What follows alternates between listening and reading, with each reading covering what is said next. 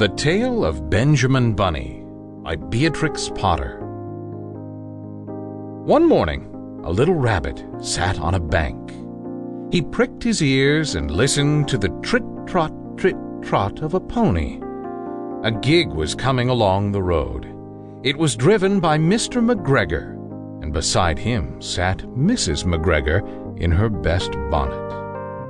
As soon as they had passed, little Benjamin Bunny slid down into the road and set off, with a hop, skip, and a jump, to call upon his relations, who lived in the wood at the back of Mr. McGregor's garden. That wood was full of rabbit holes, and in the neatest, sandiest hole of all lived Benjamin's aunt and his cousins, Flopsy, Mopsy, Cottontail, and Peter. Old Mrs. Rabbit was a widow she earned her living by knitting rabbit wool mittens and muffetees. I once bought a pair at a bazaar. She also sold herbs and rosemary tea and lavender. Little Benjamin did not very much want to see his aunt. He came round the back of the fir tree and nearly tumbled upon the top of his cousin Peter. Peter was sitting by himself. He looked poorly and was dressed in a red cotton pocket handkerchief. Peter, said little Benjamin in a whisper, who has got your clothes? Peter replied, The scarecrow in Mr. McGregor's garden, and described how he had been chased about the garden and had dropped his shoes and coat. Little Benjamin sat down beside his cousin and assured him that Mr. McGregor had gone out in a gig, and Mrs. McGregor also, and certainly for the day, because she was wearing her best bonnet. Peter said he hoped that it would rain.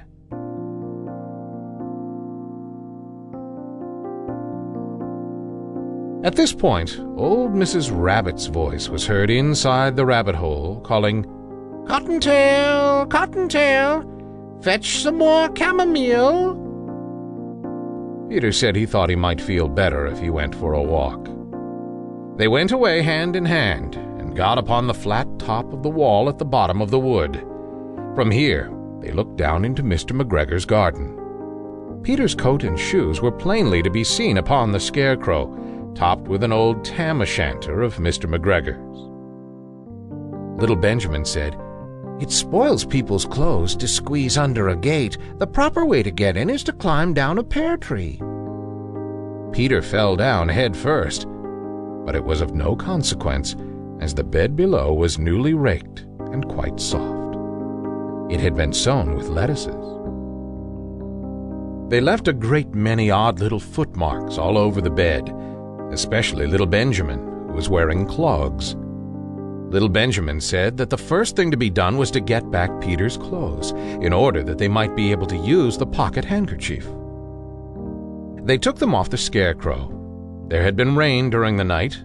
There was water in the shoes, and the coat was somewhat shrunk.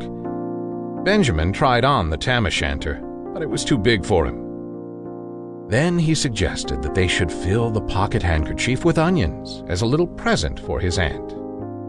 Peter did not seem to be enjoying himself.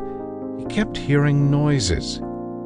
Benjamin, on the contrary, was perfectly at home and ate a lettuce leaf. He said that he was in the habit of coming to the garden with his father to get lettuces for their Sunday dinner. The name of little Benjamin's papa was old Mr. Benjamin Bunny. The lettuces certainly were very fine. Peter did not eat anything, he said he should like to go home. Presently, he dropped half the onions. Little Benjamin said that it was not possible to get back up the pear tree with a load of vegetables. He led the way boldly towards the other end of the garden. They went along a little walk on planks under a sunny red brick wall. The mice sat on their doorsteps cracking cherry stones. They winked at Peter Rabbit and little Benjamin Bunny. Presently, Peter let the pocket handkerchief go again. They got amongst flower pots and frames and tubs. Peter heard noises worse than ever. His eyes were as big as lollipops. He was a step or two in front of his cousin when he suddenly stopped. This is what those little rabbits saw around that corner. Little Benjamin took one look, and then, in half a minute less than no time, he hid himself and Peter and the onions underneath a large basket.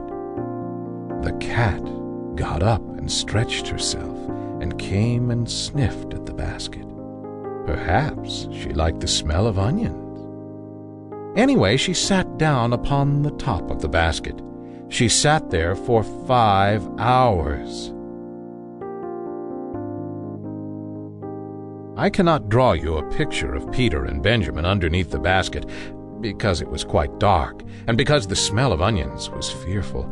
It made Peter Rabbit and little Benjamin cry.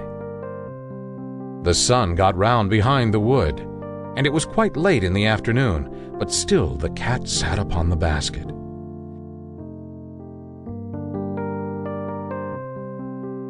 At length there was a pitter patter, pitter patter, and some bits of mortar fell from the wall above.